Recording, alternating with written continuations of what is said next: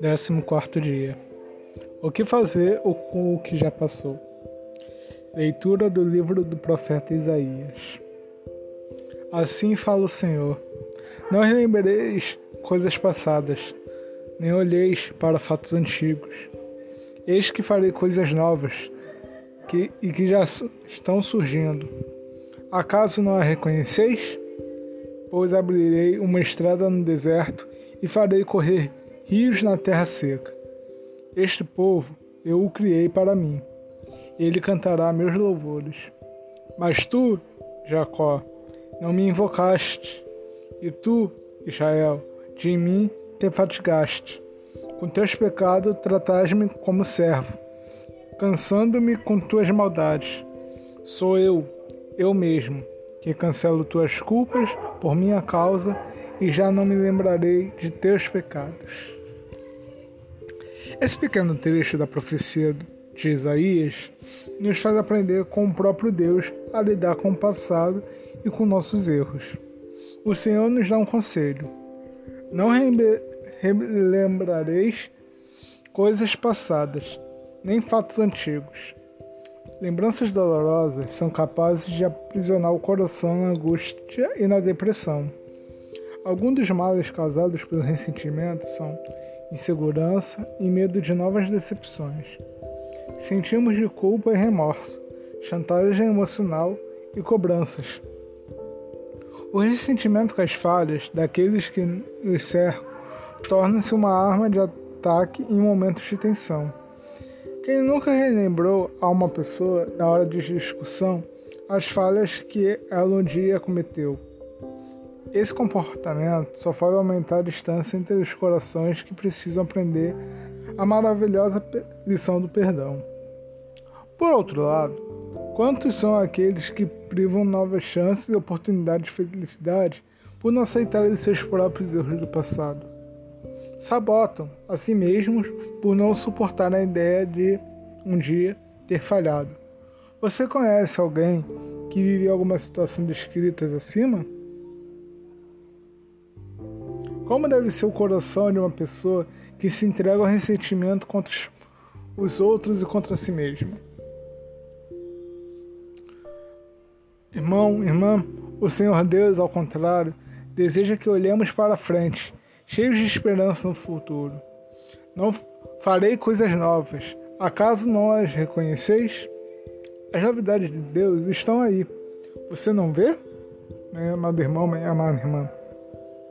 Reconheça as portas que Deus tem aberto em sua vida. Você tem sido capaz de aproveitar as oportunidades que o Senhor lhe dá, ou está ocupado demais em lamentar o que um dia não deu certo? Olhe para a sua vida com otimismo e confiança. O próprio Deus lhe diz: Cancelo tuas culpas e não me lembro de teus pecados. Eles não fazem parte dos planos eternos de amor que tenho para ti. Meu irmão, minha irmã, eu te convido agora a gente meditar a seguinte parte entre o Deus e o diabo. A Bíblia nos ensina muitas coisas a respeito do caráter de Deus e também do seu e nosso inimigo.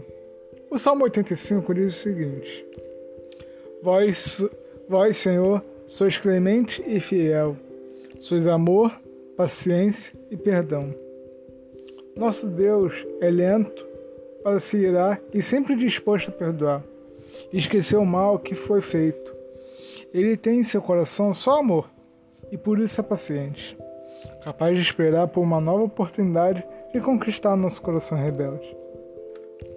Já o livro do Apocalipse chama o diabo de acusador. Ele está constantemente apontando nossas falhas, lembrando-nos delas por infundir desânimo e sentimento de frustração e culpa em nosso coração. Mas irmão, minha irmã, eu gostaria de fazer uma pergunta para você. Que tipo de padrão você deseja seguir em sua vida diária?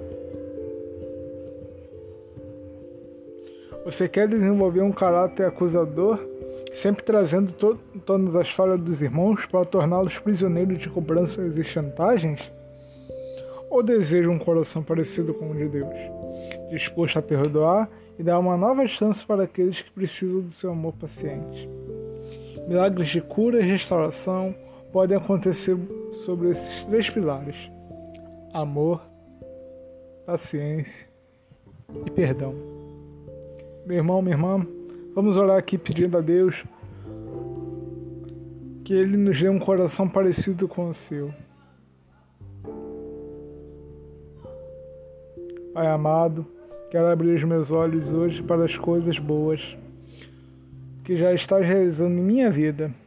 Não quero mais prisioneiro daquilo que já passou. Em nome de Jesus, me liberto de todo tipo de acusação contra mim, mesmo ou contra qualquer outra pessoa que possa ter me ferido. Abençoo todas elas, aprendendo com Deus a transformar minhas mágoas em amor, paciência e perdão.